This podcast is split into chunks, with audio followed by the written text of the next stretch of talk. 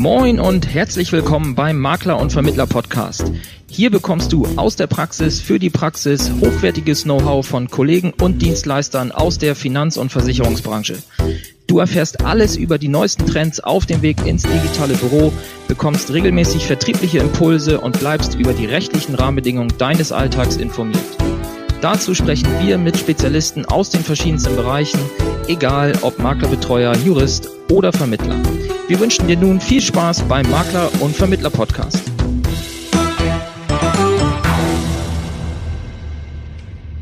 Herzlich willkommen zu einer neuen Folge des Makler- und Vermittler-Podcasts. Heute habe ich einen ganz besonderen Gast im Interview. Wir alle kennen seinen Namen, aber kaum jemand hatte, zumindest wenn alles normal äh, verlaufen ist, äh, je direkte Berührungspunkte mit ihm. Wir zumindest hatten in 48 Jahren äh, noch nicht das Vergnügen. Die Rede ist von unserem Ombudsmann für Versicherungen. Und dieses Amt wird seit April 2019 von Dr. Wilhelm Schluckebier begleitet. Dr. Schluckebier kann auf eine sehr beeindruckende und außerordentlich vielseitige Karriere in der Justiz zurückblicken. Ähm, Stationen waren unter anderem äh, Richter in Hessen, dann Aufgaben bei der Generalbundesanwaltschaft, äh, sieben Jahre Richter am Bundesgerichtshof und äh, elf Jahre dann bis 2017 Mitglied des ersten Senats des Bundesverfassungsgerichts. Und ja, als Krönung dieser äh, Karriere zeichnen wir heute dieses Interview auf. Ähm, erstmal herzlich willkommen im Makler- und Vermittler-Podcast, Herr Dr. Schluckebier. Ja, ein herzlicher Gruß auch an Sie, äh, Herr Vogt. Ich freue mich, dass wir heute die Gelegenheit haben, uns über einige Fragen auszutauschen die ähm, letztlich dann auch das Interesse am Versicherungsombudsmann und seinen Mitarbeitern bei den Versicherungsvermittlern und Beratern ein wenig befördern könnten. Prima, genau. Dafür herzliches Dankeschön. Und das sind eben genau unsere Hörer, ähm, Makler, ähm, Vermittler. Und beim Versicherungsombudsmann geht es ja nicht nur äh, um Fälle, die jetzt Makler oder Vermittler betreffen, aber es gibt natürlich auch Verbraucherbeschwerden, nehme ich an, die wo es tatsächlich um den Vermittlungsprozess oder um einen Vermittler geht. Und da wäre die Frage mal zum Einstieg, ähm, äh, gibt, wie viele Fälle sind das denn im Verhältnis zu ja, allen Themen, die Sie bearbeiten? Ist das viel oder ist das eher vernachlässigbar? Die äh, Zahl der ausgewiesenen Vermittlerbeschwerden ist im Verhältnis zu den Unternehmensbeschwerden, wie wir sagen, also den Beschwerden gegen Versicherungsunternehmen, äh, ungewöhnlich gering, wenn man die Statistik nimmt. Wir haben im Jahr etwa 17.000 Beschwerdeeingänge, die wir nach unserer Verfahrensordnung für die Unternehmensbeschwerden ähm, bearbeiten, mhm. aber nur um die 300 Beschwerden pro Jahr die nach der eigenständigen Verfahrensordnung ähm, abgewickelt werden und betrieben werden, die für die Vermittlerbeschwerden gelten. Das ist, äh, so könnte man auf den ersten Blick meinen, ein außergewöhnliches äh, Verhältnis. Aber man muss dazu wissen, dass wir viele Beschwerden, denen im Kern und in der Sache selbst äh, Vermittlerhandeln zugrunde liegt, auch als Unternehmensbeschwerden führen. Mhm. Das ist immer dann der Fall, wenn die Vermittler ähm, als Erfüllungsgehilfen des Unternehmens auftreten, sich das Unternehmen also das Handeln oder Unterlassen des Vermittlers zurechnen lassen muss. Äh, warum machen wir das? Weil wir in dem Verfahren, äh, das die, äh, gegen die Unternehmen geführt wird, ähm, mehr weitergehende Kompetenzen haben. Wir können mhm. Bis zu einem bestimmten Beschwerdewert von 10.000 Euro für die Unternehmen bindend, sie verpflichtend entscheiden. Mhm. Das hat zur Konsequenz, dass den Unternehmen der Weg zum, äh, zur staatlichen Gerichtsbarkeit verstellt ist. Das geht auf eine Selbstverpflichtung unserer Mitgliedsunternehmen zurück. Mhm. Das sind äh, im Grunde genommen weit über 90 Prozent aller Versicherungsunternehmen die in Deutschland auf dem, äh, im Bereich der Privatversicherung äh, als Akteure unterwegs sind. Mhm. In den Unternehmensbeschwerden werden aber diese äh, Beschwerden, die im Kern letztlich auch Vermittlerhandeln betreffen, nicht gesondert ausgewiesen. Ähm, das ist klassischerweise natürlich die fehlerhafte Beratung, Aber wir können das, ähm, diesen Bereich nicht mit, mit Zahlen unterlegen. Mhm. Also man kann, können Sie aus dem Bauch raus sagen, ob im Verhältnis zu diesen 300 offiziell ausgewiesenen Beschwerden es dann schon das Mehr, also ist es nur ungefähr das Doppelte oder das äh, ein Mehrfaches davon, ähm, was dann nur als Unternehmensbeschwerde geführt wird, aus diesem Ziel heraus dann auch verbindliche Entscheidungen treffen zu können? Also das kann man jetzt äh, eigentlich nur vorsichtig schätzen, erfahrungsgestützt und basiert. Ähm, wenn ich mir nur mal die Fälle anschaue, die wir verschlagworten unter dem Stichwort fehlerhafte Beratung, auch im Bereich der Unternehmensbeschwerden, mhm. dann könnte man vielleicht auf, ähm, auf eine Verdreifachung kommen. Aber das mhm. ist jetzt äh, äh, eine etwas gewagte äh, Einschätzung. Aber, aber selbst die, dann. Die kann man nur mit allem Vorbehalten ab, abgeben. Absolut, das verstehe ich. Aber selbst dann wären es ja im Verhältnis jetzt zu den 17.500 noch ein überschaubarer Wert. Ob ja. es das Dreifache oder das Fünffache wäre.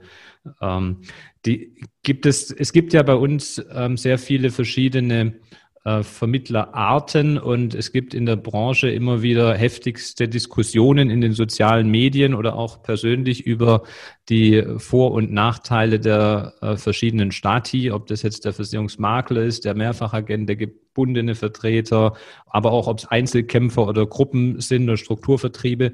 Ähm, kann man denn da bei diesen Vermittlerbeschwerden nicht um die anzuprangern, sondern vielleicht da ein bisschen ein Licht drauf zu werfen, dass äh, die betroffene Gruppe da vielleicht ein bisschen ihre Prozesse prüfen müsste, feststellen, ähm, ob es da eine Häufung aus bestimmten Gruppen, Vermittlergruppen gibt oder verteilt sich das über alle Arten gleich? Also eine Aufschlüsselung der Vermittlerbeschwerden nach bestimmten Gruppen ähm, nehmen wir bei der statistischen Auswertung natürlich nicht vor. Ja. Sie wäre auch, ähm, so denke ich, angesichts der geringen Gesamtzahl wenig aussagekräftig. Mhm. Okay. Das bestätigen, bestätigen uns Statistiker auch immer wieder. Ähm, dass wir eine solche Auswertung auch äh, aufgrund unserer äh, Grundsätze nicht, äh, nicht vornehmen, das liegt natürlich auch ein wenig daran, dass wir unsere Aufgabe darin sehen, den Einzelfall äh, zu befrieden mhm. und äh, Konflikte einer akzeptanzfähigen Lösung äh, zuzuführen und nicht so sehr darin, dass wir jetzt statistisches Material zusammentragen, mit dem man dann letztlich auch anders, aufgestellte, treiben kann, ne? anders aufgestellte Interessen ja. ähm, ähm, ja, befrieden kann oder ja, denen gerecht werden kann oder eben sie auch befeuert, je nachdem. Ja. Also da halten wir uns sehr zurück und äh, deshalb noch einmal, wir schlüsseln die Vermittlerbeschwerden nicht nach bestimmten Gruppen auf. Dann anders äh, mal äh, den Gedanken gesponnen, kann man als Hilfe für uns Vermittler einen Schwerpunktthema festmachen, dass man quasi sagen kann, das ist ein Bereich, da kommt es gehäuft zu Beschwerden in, in dem Vorgehen. Da sollte man vielleicht besonders auf Dinge achten, dass etwas nicht passiert. Ja, ähm, das deutete ich ja schon an. Die typischen Themen bei den Vermittlerbeschwerden und auch bei den Unternehmensbeschwerden, denen im Vordergrund Vermittlerhandeln zugrunde liegt, die ranken sich äh, sehr stark um die Frage der fehlerhaften Beratung. Ähm, und in diesem Zusammenhang müssen wir leider, muss ich sagen, immer wieder feststellen, dass die Dokumentation ähm, der Beratung oft sehr schematisch ähm, äh, erfolgt mhm. und anhand von Formblättern vordrucken zum mhm. Ankreuzen erfolgt, aber auf die individuellen Besonderheiten ähm, nicht sehr oft eingegangen wird. Mhm. Das ist kein, kein bloßer Formalismus, äh, den es da ein wenig zu beklagen gilt. Ähm, denn zumeist wird nicht hinreichend bedacht, dass eine lückenhafte oder unzureichende Dokumentation ja nach der Rechtsprechung auch zur Umkehr der Beweislast oder jedenfalls zu Beweiserleichterungen für den äh, Beschwerdeführer, für den Versicherungsnehmer führen kann. Mhm. Und äh, dann kann natürlich äh, das auch zum Nachteil etwa des Unternehmens oder des Vermittlers ausschlagen, wenn wir dann eine beweismäßige Pattsituation haben. Die können wir mit unseren Mitteln im vereinfachten Ombudsmann ohnehin Verfahren nicht auflösen. mhm. weil wir keine Zeugen vernehmen. Äh, aber vor der staatlichen Gerichtsbarkeit würde sich das dann ja, wenn der Konflikt sich nicht befrieden lässt, fortsetzen. Mhm. Und ähm, wenn dann letztlich Aussage gegen Aussage steht, wird es schwierig. Mhm. Dann kann es auf die Frage von Beweiserleichterungen und Beweislastverteilung ankommen. Und da wäre eine wirklich auch auf den individuellen Fall ein wenig abgestimmte Dokumentation einer Beratung dann letztlich auch für beide äh, Beteiligte sicher hilfreich. Da gibt es sicherlich noch einiges zu tun wenn mhm. ich das so offen sagen darf. Sehr gerne, weil ich habe es auch schon öfters äh, gesehen dann in, in Unterlagen von Kunden, dass eben solche Formblätter mit Ankreuzpunkten nur ausgefüllt waren. Also das ist ein Hinweis, den man auch von Ihrer Seite geben kann. Sagt, achtet äh, doch darauf, eine individuelle, ausführliche Dokumentation ähm, anzufertigen.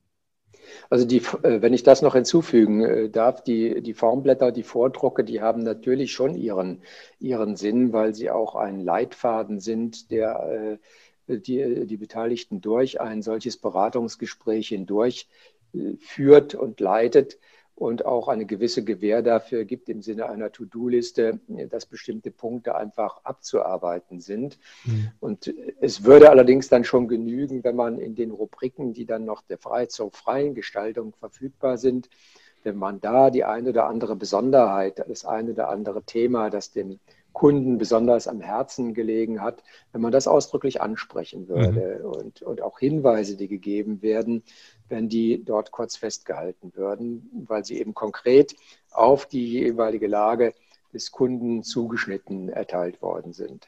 Mhm. Gab es denn da schon mal einen besonders kuriosen Fall bezogen auf Vermittler, der Ihnen untergekommen ist? Ja, ähm, solche kuriosen Fälle gibt es an, angesichts der großen Gesamtzahl Laufenden Band. werden natürlich immer wieder. Aber weil Sie gerade nach den äh, Kuriositäten äh, aus dem Kabinett der Vermittlerbeschwerden fragen, wir hatten äh, vor einiger Zeit eine Beschwerde eines Vermittlers gegen einen Vermittlerkollegen, der sich darüber beschwerte, ähm, dass der Kollege ein intimes Verhältnis zu seiner Frau unterhalte. Nun lässt sich zwar unsere Vermittlerverfahrensordnung, die lässt auch Beschwerden von Vermittlern zu. Okay. Ja, das ist also nach dem Wortlaut jedenfalls. Mhm. Ähm, Voraussetzung ist aber natürlich immer ein Zusammenhang mit der Vermittlung von Versicherungsverträgen. Und nicht von Frauen. Und der war hier nicht erkennbar sodass die Beschwerde also offensichtlich unzulässig war. Sie hat aber dann doch auch zu gewissen Schmunzeleffekten hier geführt. Das glaube ich. Es kam ähm, aus dem Kollegenkreis die Frage, ich weiß gar nicht, ob Sie das, ähm, ja, ob das denn überhaupt ähm, Inhalt dann Ihrer Tätigkeit ist, aber ob ähm, Sie bereits mal als Folge einer Beschwerde, ob da mal die Berufserlaubnis beim Vermittler entzogen wurde. Äh, nach meiner Kenntnis nicht. Ähm, das hat auch etwas damit zu tun, dass das Beschwerdeverfahren der Konfliktbeilegung im Einzelfall dient. Mhm. Der Ombudsmann und seine Mitarbeiter sind nach dem Verbraucherstreitbeilegungsgesetz und auch nach unserer Verfahrensordnung natürlich äh, zur Verschwiegenheit über alle die Verfahrensbeteiligten betreffenden Umstände verpflichtet. Von denen sie im Rahmen eines Verfahrens Kenntnis erhalten. Und diese Verschwiegenheitsverpflichtung schließt es schon von vornherein grundsätzlich jedenfalls aus, dass wir Informationen über Fehlverhalten weitergeben. Da legen wir auch großen Wert darauf. Es gibt äh, eine kleine Ausnahme im Verhältnis zur BaFin. Ähm, die findet sich seit Anfang dieses Jahres im Versicherungsvertragsgesetz, aber die haben wir bisher, äh, da haben wir keinen Anlass gehabt, die in irgendeiner Weise zu aktivieren. Mhm. Okay. Bei den von Ihnen genannten 17.500 Beschwerden, ähm, wenn, das ist zwar bezogen jetzt auf alle bestehenden Versicherungsverträge in Deutschland, denke ich, nicht viel, aber es ist ja. natürlich äh, pro Tag runtergerechnet, sind es bei Ihnen im Hause dann rund 50 Beschwerden, die da am, Schlag, äh, am Tag aufschlagen. Ähm, und jetzt wird der Versicherungsombudsmann immer so ein bisschen als Person hervorgestellt. Das heißt, man hat so das Bild, da sitzt eine äh, Person, die sich darum kümmert, was natürlich bei 50 Beschwerden am Tag nicht möglich ist. Deshalb wäre es vielleicht mal interessant, können Sie beschreiben, wie mannstark sind Sie denn ähm, aufgestellt und wie ist dann der übliche Ablauf, ähm, wenn eine Beschwerde bei Ihnen eintrifft? Also wir sind äh, derzeit, ähm, denke ich, über 40 Personen. Wir stehen zur Seite 23 Volljuristen, das sind die juristischen mhm. Referenten und 14 Versicherungskaufleute und noch weitere Mitarbeiter in der Verwaltung, IT und so weiter. Mhm. Und die Versicherungskaufleute betreuen als Sachbearbeiter die Beschwerden bis zur Vervollständigung des Vorganges. Mhm. Ähm, erst wenn, wenn alle Unterlagen zusammengetragen sind, die wir haben müssen, um den Vorgang dann auch richtig beurteilen zu können. Mhm. Erst wenn alle, alles komplett ist, legen Sie die Beschwerde der juristischen Abteilung vor, mhm. die dann die rechtliche Bewertung vornimmt. Und äh, dort in der juristischen Abteilung äh, sind die einzelnen Teams auf die jeweiligen Versicherungssparten noch einmal spezialisiert, also Hausrat, Gebäudeversicherung, Lebensversicherung etc. Ähm, das ist unsere organisatorische Aufstellung. Und ähm, trotz der relativ großen Zahl von Juristen haben wir keine Hierarchie. Das heißt, ähm, wir sind hier im ständigen Kontakt. Es findet ein permanenter Austausch im Team statt und auch mit dem Ombudsmann und dem Geschäftsführer und das funktioniert auch. Darauf sind wir ein, ein wenig stolz, dass man auch ohne eine solche Hierarchie auskommt in einem so großen Team. Mhm. Geht denn dann jede Beschwerde am Ende nochmal einmal über Ihren Tisch oder kann es auch sein, dass der Versicherungsnehmer dann einfach mit einem der Juristen nur ausschließlich Kontakt hat? Ähm, ich sehe nicht alle Sachen, das geht nicht äh, anders. Das äh, verdeutlichen ja schon die Zahlen. Ja. Aber wir haben eine, einen, einen klaren Kriterienkatalog, ähm, welche Dinge mit mir zu besprechen sind und welche äh, Beschwerden mir vorzulegen sind. Mhm. Der ist äh, sehr ausdifferenziert. Ähm, und unabhängig davon ist es natürlich so, dass man sich auch ständig unterhält über äh, Verfahren, die irgendwelche Besonderheiten haben und dann kommt noch ein ganz wichtiger Punkt hinzu. Äh, wir haben auch in der juristischen Abteilung das Vier-Augen-Prinzip. Das bedeutet, dass zwar einer der Referenten die jeweilige Beschwerde federführend bearbeitet, die Bewertung vornimmt und fixiert, mhm. dass aber immer ein zweiter Jurist mitprüft.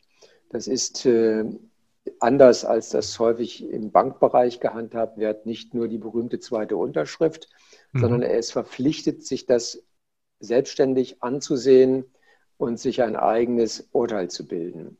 Mhm. Ähm, das wird auch kontrolliert, da achten wir drauf.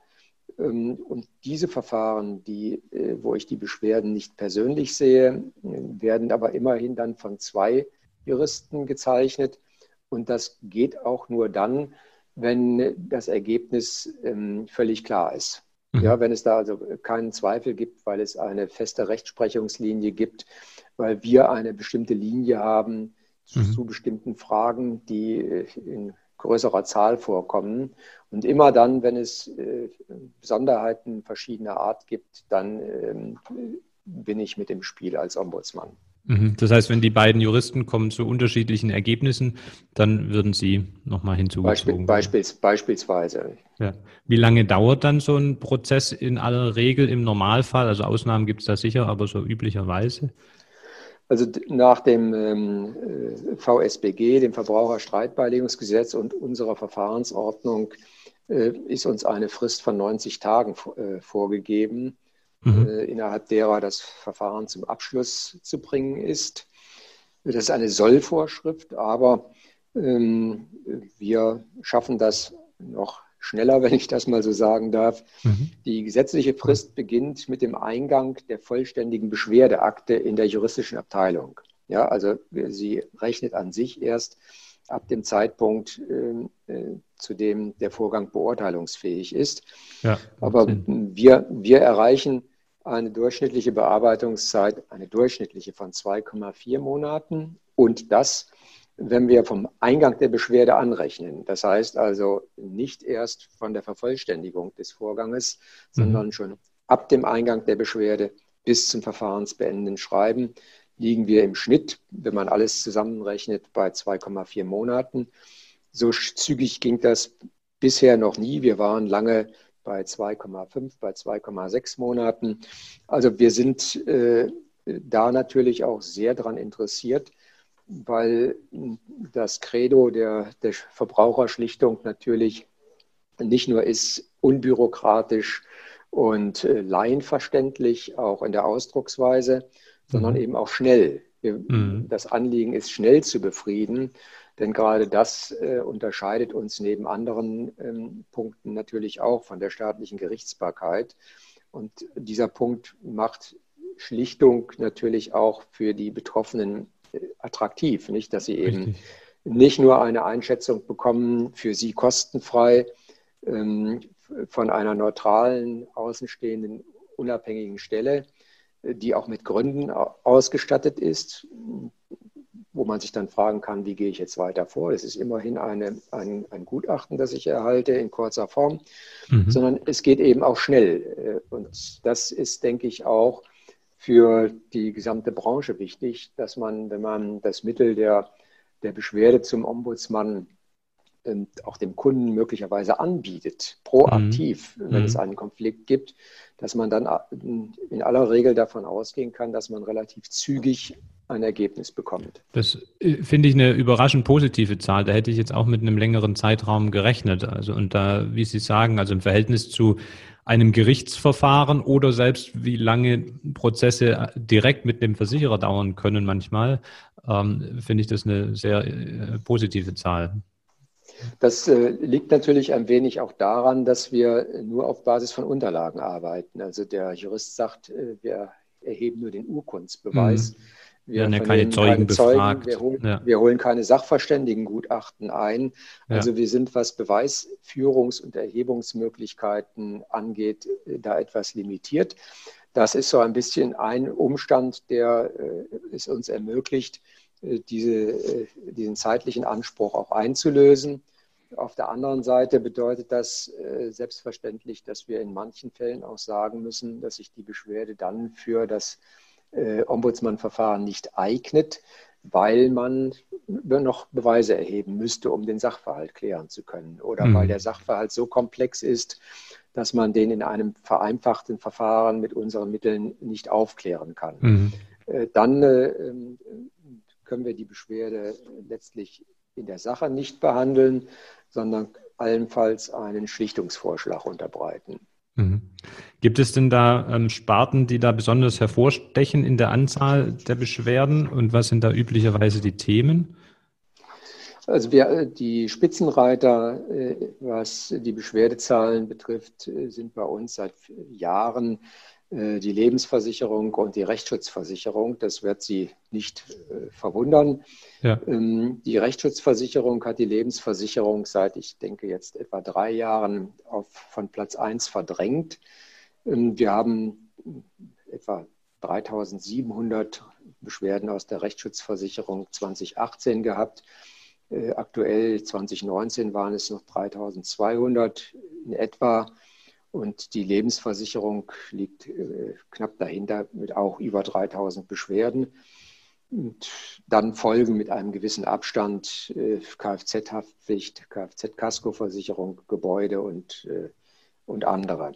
Sind, sind es beim Was Rechtsschutz die, diese Großschäden, die da jetzt mit reinspielen? Also sagen wir mal Dieselskandal ähm, oder auch die Rückabwicklung von Finanzierungen, die so in die Breite getragen wurden. Ähm, häng, hängt es ja. damit zusammen?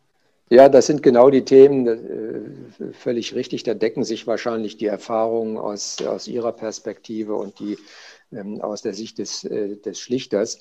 Der Dieselskandal ist äh, seit langem ein, ein großes Thema, mh, auch für die Rechtsschutzversicherer.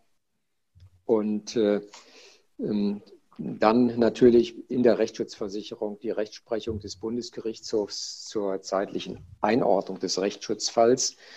Ähm, da kommt es ja mhm. jetzt auch äh, im Passivverhältnis, also wenn der Versicherungsnehmer Ansprüche abwehren will, also er in Anspruch genommen wird, mhm. auf seinen Vortrag an, also darauf, wo er äh, die den Verstoß des Gegenübers sieht, der Gegenpartei. Mhm. Da ist eben die Frage, gilt das jetzt nur für die zeitliche Einordnung des Rechtsschutzfalls? Vermieden werden soll ja, dass man sich gewissermaßen im Nachhinein in den Rechtsschutz hineinversichert. Mhm. Oder gilt das auch etwa bei der Zuordnung zu Leistungsarten oder bei der Auslegung von Risikoausschlussklauseln? Da ist noch einiges offen. Das sind Fragen, die beschäftigen uns. Um das zu verdeutlichen, äh, da gibt es den netten Fall, dass äh, jemandes Identität im Internet betrügerisch missbraucht wird und da macht jemand Geschäfte unter fremdem Namen, mhm. ähm, kassiert äh, den Kaufpreis, liefert aber nicht die versprochene Ware mhm. und dann wird äh, der äh, Rechtsschutzversicherungsnehmer, dessen Identität da missbraucht worden ist, natürlich äh, in Anspruch genommen, nicht auf Rückzahlung des Kaufpreises oder auf Lieferung der Ware. Der will sich dagegen verteidigen, mhm. möchte die Deckungszusage haben. Und dann ähm, äh, kommt es vor, dass der Rechtsschutzversicherer sagt, ja, nach der BGH-Rechtsprechung kommt es aber jetzt darauf an, was du selbst, du Versicherungsnehmer, äh, vorträgst. Und du sagst ja selbst, es sei gar kein Vertrag mit dir zustande gekommen. Und also fällt das nicht unter die Leistungsart des Vertragsrechtsschutzes. Mhm. Also das sind, äh, das sind ähm, Folgerungen, die diese Rechtsprechung hat, mit denen wir uns natürlich auch auseinandersetzen müssen. Und bei der Lebensversicherung haben wir natürlich immer noch das äh, Schwerpunktfeld des ewigen Widerrufsrechts. Mhm. Ja. Wegen, Fehler, wegen fehlerhafter Belehrung, nicht? Das ist Ihnen ja auch äh, ja, geläufig. Ja. Sind denn dann von, von der Gesamtanzahl der Beschwerden, sind die alle oder zum größten Teil berechtigt oder sind manche Beschwerden, müssen die auch zurückgewiesen werden, weil einfach der Verbraucher vielleicht den Begriff der Versicherung falsch interpretiert nach dem Motto, es ist immer alles versichert und nicht nur, es ist das versichert, was eben in den Bedingungen entsprechend geregelt ist. Also ähm, wenn Sie die, die Erfolgsrate ansprechen, dann ist es so, dass wir bei den Unternehmensbeschwerden, von denen spreche ich jetzt mal, weil die eben äh, mhm. die große Zahl auch ausmachen, eine Erfolgsquote bei den zulässigen Beschwerden haben, die bei der Lebensversicherung bei etwa 26 Prozent liegt und in den übrigen Sparten bei äh, 46 Prozent. Mhm. Also knapp die, knapp die Hälfte hat Erfolg. Mhm. Und bei den zulässigen Vermittlerbeschwerden liegt die Erfolgsquote, also ein Verfahrensausgang zugunsten des Beschwerdeführers im Jahr 2019 etwa auf ja, knapp, 25, bei zwei, knapp 25 Prozent. Dazu äh, sollte noch äh, gesagt werden, dass wir als erfolgreich äh, solche Beschwerden ansehen, die dem Versicherungsnehmer entweder vollständig oder auch zum Teil den gewünschten rechtlichen oder wirtschaftlichen äh, Vorteil bringen.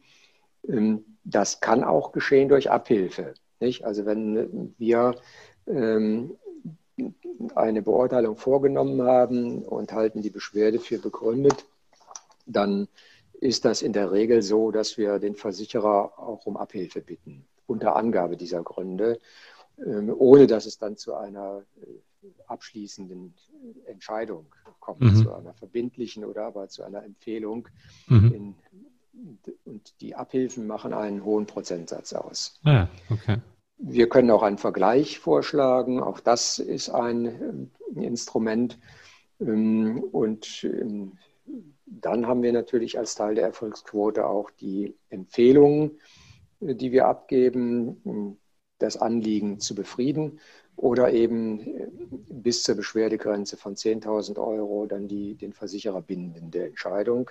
Im Vermittlerverfahren können wir ja nur äh, Empfehlungen abgeben und Schlichtungsvorschläge unterbreiten, mhm. weil ähm, die Vermittler zwar zur Teilnahme am Verfahren verpflichtet sind durch den Verordnungsgeber, aber sie sind nicht gebunden an das Ergebnis, das wir dann finden. Das ist mhm. bei den Unternehmen insofern anders, als die Unternehmen schon 2001, als sie äh, den Versicherungsombudsmann ins Leben gerufen haben, sich selbst verpflichtet haben, innerhalb dieser, dieser Wertgrenze äh, sich äh, an die Entscheidung gebunden zu sehen. Richtig. Es macht ja Sinn, dass ich als Gründer mich dann selbst verpflichte, aber äh, dass ich keinen Dritten als Vermittler verpflichten kann dann zu etwas.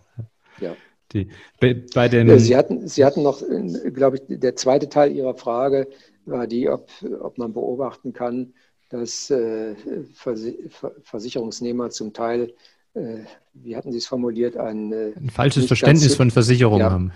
Ja, das, das kann man natürlich auch beobachten, dass äh, so ein wenig bei manchen äh, Beschwerdeführern das Verständnis mitschwingt, äh, als seien Versicherungen gewissermaßen All-Risk-Versicherungen. Ja, genau. Ähm, und da sehen wir dann natürlich auch unsere Aufgabe darin, das zu erläutern, dass eben in aller Regel nur bestimmte Risiken, die klar definiert sind, abgesichert werden und äh, Risikoausschlüsse natürlich auch den Hintergrund haben, dass das Risiko für den Versicherer kalkulierbar bleibt. Und das ist auch ein Punkt, den man gelegentlich dann in Erinnerung rufen muss, dass Versicherungen auch für die Beitragszahler erschwinglich bleiben. Also die Beitragshöhe äh, hängt ja. natürlich auch irgendwo über die Kalkulation damit zusammen, äh, welche Risiken äh, eingeschlossen sind und abgedeckt werden. Das ist äh, dieses ähm, Phänomen beobachten wir jetzt gerade auch im Zusammenhang mit der Covid-19-Pandemie, mhm. wo wir die, das Problem haben, dass etwa im Bereich der Reiserücktrittsversicherung dann bei den meisten Bedingungswerken nur der Fall der äh, unerwarteten schweren Erkrankung abgesichert ist, aber eben nicht die Sorge äh, ja. davor, äh, im Zielgebiet der Reise äh, sich zu infizieren ähm, äh, oder, oder, nicht. Da sind die Bedingungen unterschiedlich, aber die meisten äh, sehen wohl auch keine Lösung vor für den Fall, dass man selbst unter Quarantäne gestellt wird, präventiv. Mhm. Ja, das, mhm. ist, das sind solche Fallgestaltungen. Da gibt es dann auch ein Vermittlungsproblem. Ähm, da kann man dann äh, sich nur darauf beschränken, möglichst verständlich immer wieder zu erläutern, warum das äh, Bedingungswerk so gestaltet ist, wie man es denn vorfindet. Ja, ja das ist Aber ja auch, was, was, wir, was, wir, mitnehmen können ne, als Vermittler, dass man einfach darauf achten sollte, dass der Versicherungsumfang auch dem, dem Verbraucher eben ja klar kommuniziert wird. Ja. Die, beim Streitwert bis zu 10.000 haben Sie ja auch angesprochen, können Sie für den Versicherer bindende Entscheidungen treffen. Bis 100.000 können Sie eine Empfehlung aussprechen. Ähm, in welcher Höhe bewegen sich denn üblicherweise ähm, die Beschwerden ähm, beim Streitwert, die bei Ihnen aufschlagen? Also das ist äh, ganz erstaunlich. Ähm, man könnte auf den ersten Blick meinen, naja, also eine Beschwerdewertgrenze bis zu 10.000 Euro, das ist ja nun wirklich nicht so aufregend hoch. Mhm. Aber immerhin, ähm, damit erreichen wir über 90 Prozent äh, der ähm, jährlich beendeten Beschwerden. Schau an. Okay. Und selbst in der Lebens- und Rentenversicherung sind es noch fast 82 Prozent. Ähm, was wird da als Streitwert angesehen bei der Lebensversicherung? Der Rückkaufswert oder die Versicherungssumme? Das, das Beschwerdeziel. Und das, okay. äh, mhm. und das erklärt das vielleicht auch ein Stück weit. Also oftmals geht es ja darum, äh, dass natürlich der Versicherer einen bestimmten Betrag zahlt, mhm. ähm, der Versicherungsnehmer aber mehr haben möchte. Mhm. Und dann ist das Beschwerdeziel natürlich nur gerichtet auf den Differenzbetrag und nicht der Gesamtbetrag. Nicht? Und ähm, das sieht ganz anders aus, etwa in der Berufsunfähigkeitsversicherung. Da äh, sind wir sehr oft ähm, im Bereich der Empfehlung, also zwischen 10.000 und 100.000 Euro. Mhm. Ähm, das erklärt sich zwanglos daraus, dass das dann oftmals, wenn Berufsunfähigkeit eingetreten ist, Leistungen sind, die über viele Jahre hin äh, erbracht werden müssen, in durchaus beachtlicher Höhe. Mhm. Da, kommt, da kommt man dann doch schon auf erhebliche Beschwerdewerte. Und da würde dann beim äh, Streitwert, äh, wenn es jetzt nicht um eine Abfindungszahlung geht bei der Berufsunfähigkeit oder um eine rückwirkende Leistung, sondern für die zukünftige Rente, würde dann der maximal mögliche Restdauer des Vertrags für die Rentenzahlung ähm, berücksichtigt werden und quasi die möglichen Renten aufaddiert, um auf den Streitwert zu kommen? Aber das kann man so allgemein nicht sagen. Wir richten uns da äh, äh, nach den Streitwertvorschriften der Zivilprozessordnung. Also wir, wir beurteilen das genauso, wie okay. es im, äh, im, äh, im, im, Prozess bei der staatlichen Gerichtsbarkeit okay. äh, zu berechnen wäre. Und da sind die Sachverhalte oftmals so komplex und vielschichtig, dass man das schwer auf eine generalisierende Formel herunterbrechen kann. Ja. Gab es denn einen besonders teuren Fall, der Ihnen in Erinnerung geblieben ist? Also da ist mir jetzt keiner in konkreter Erinnerung, ähm, nur der allgemeine Eindruck, dass wir eben in der Berufsunfähigkeitsversicherung oftmals doch sehr hohe Beschwerdewerte haben. Mhm. Ja. Ich habe in der, in der Vorbereitung habe ich eine äh, Festschrift des Ombudsmanns gefunden zum zehnjährigen Jubiläum. Also es war dann aus dem Jahr 2011. Und da wurde eine interessante Statistik aufgeführt. Da wurde aufgeführt, dass ähm, rund 80.000 Mal wurde mit den Beschwerdeführern telefoniert, also als ausgehende Anrufe des Ombudsmanns. Und 530.000 Briefe und 126.000 Faxe wurden versandt, aber nur 7.000 E-Mails. Ähm, jetzt ist Digitalisierung für uns Vermittler ein riesiges Thema aktuell in der Branche und deshalb fand ich die Frage mal spannend, ob sich jetzt neun Jahre später das auch bei Ihnen in der Arbeit geändert hat äh, im Verhältnis äh, Brief zu E-Mail und Faxen, ob sich da was getan hat oder das Verhältnis noch ähnlich ist heute. Ja, da hat sich natürlich äh, einiges verändert. Wir werten das auch äh, statistisch aus. Ähm, Zunächst mal äh, möchte ich voranstellen, dass äh, wir seit Anfang dieses Jahres äh, vollständig digitalisiert arbeiten mit der elektronischen Akte. Das heißt, wir haben keine Papierakte mehr. Ähm, an der Stelle spüren wir das hier im Haus natürlich am deutlichsten. Was die Kommunikationswege angeht, haben wir schon seit langem alle denkbaren und einfachen Möglichkeiten, die wir anbieten. Sie haben sie gerade genannt. Und wenn man sich die Eingänge mal anschaut, dann ist es aktuell so, dass äh, etwa 11 Prozent der Kommunikationseingänge per Telefon kommen, mhm. 30 Prozent immer noch per Briefpost, 11 Prozent per Fax und ich habe das gerade mal hier aufgeschlagen, per E-Mail 34 Prozent. Und dann haben wir noch unser Online-Formular auf unserer Webseite. Über das kann man auch Beschwerde einlegen, mit uns kommunizieren. Mhm. Das sind immerhin knapp 14 Prozent der Kommunikationseingänge. Mhm. Wenn man das mal im Vergleich sieht, äh, dann ist es so, dass sich der Anteil der E-Mail-Eingänge seit 2014 verdoppelt hat. Mhm. Und entsprechend ist der Anteil der Briefposteingänge deutlich zurückgegangen. Mhm. Und bei Fax- und Telefonkommunikation, da kann man eigentlich keine großen Veränderungen feststellen. Mhm. Zugenommen hat auch der, äh, der Gebrauch von dem Angebot, äh, über das Online-Formular unserer Webseite zu gehen. Mhm. Also das ist eine, eine, deutlich zu beobachtende Verschiebung, die hier auch bei uns stattfindet. Und das trifft sich wahrscheinlich auch mit Ihren Erfahrungen in, im Vermittlungsbereich. Ja, absolut. Und das macht Ihnen ja sicherlich auch die Arbeit leichter, äh, wenn für die elektronische Akte dann die Dinge auch schon elektronisch ins Haus kommen. Ja, ja äh, sicher, denn äh, alles, was in Papierform kommt, wird eingescannt. Äh, das sind Prozesse, die dann aufwendiger sind.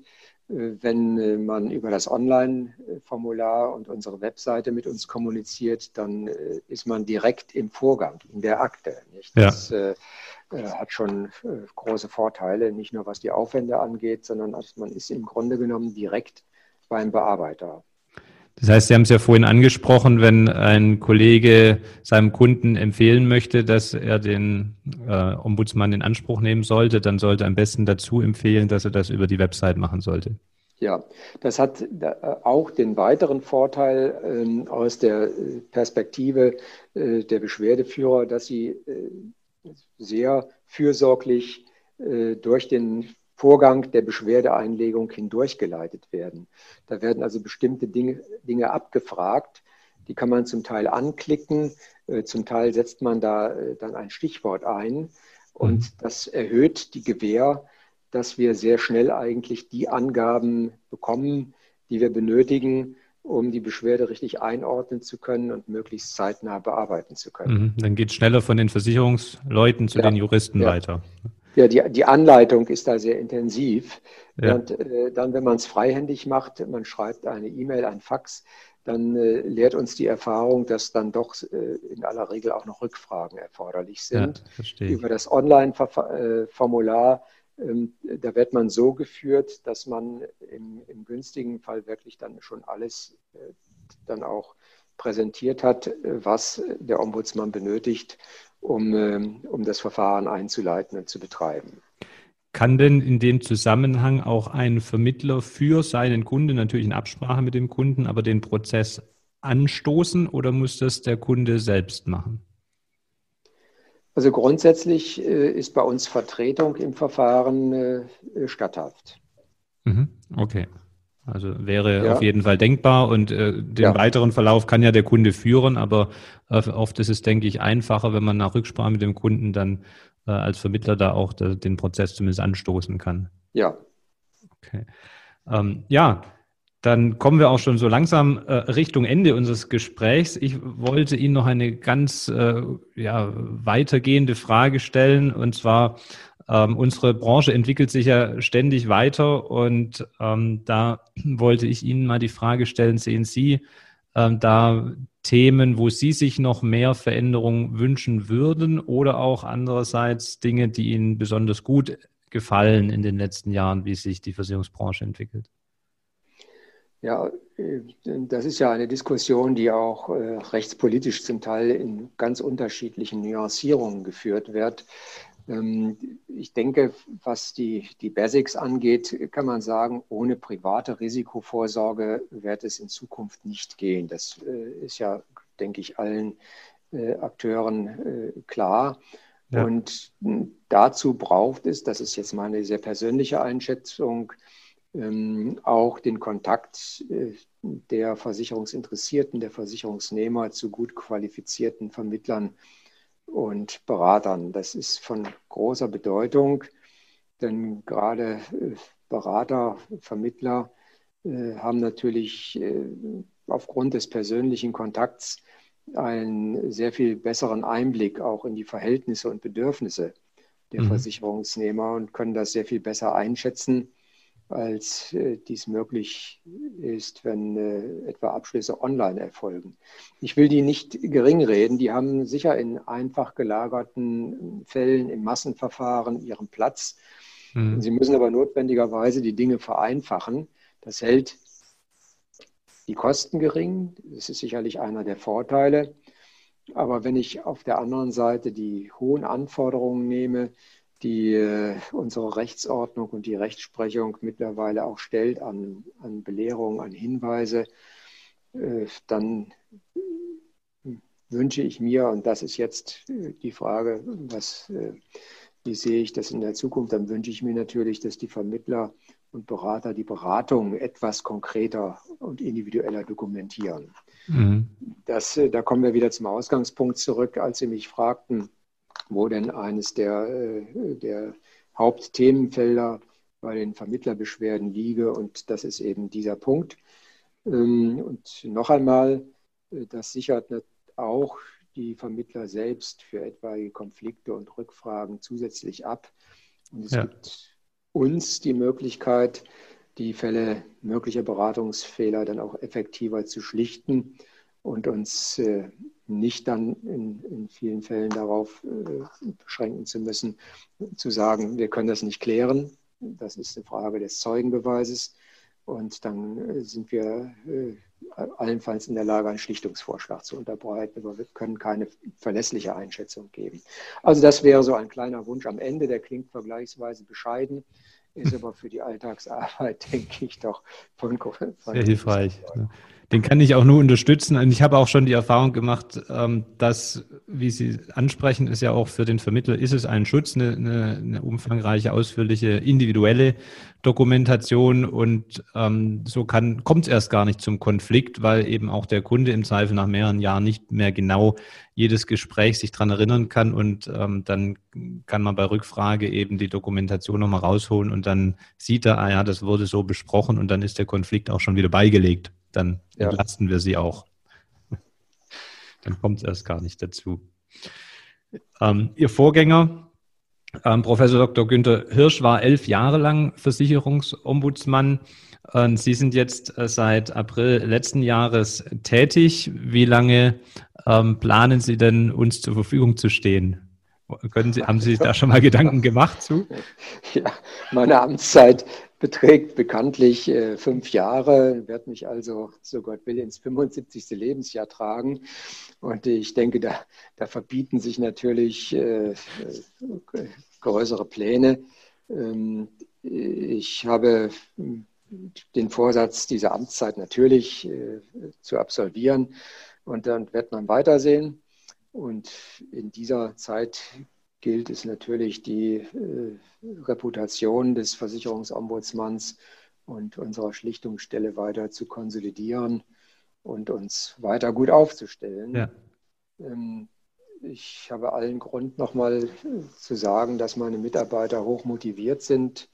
Wir haben ständig neue Herausforderungen und die bleibende ist natürlich die, bei den Versicherungsunternehmen immer wieder auch um Abhilfe zu werben, auch im Sinne der Schlichtungsidee äh, und der Konfliktbeilegung, die ja letztlich auch im Interesse der Kundenbindung und Kundenzufriedenheit liegt.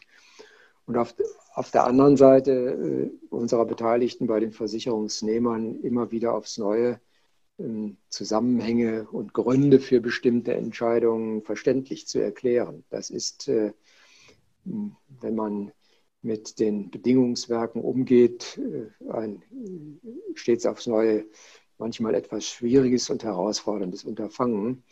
Und ganz am Ende, denke ich, bleibt dann so ein bisschen äh, das Fazit, dass es schon auch äh, für eine gewisse Zufriedenheit sorgt, daran mitzuwirken, dass man eben Versicherungsnehmern, Vermittlern und Unternehmen immer wieder auch helfen kann, einen Weg zur Lösung von Konflikten zu weisen und äh, zu finden.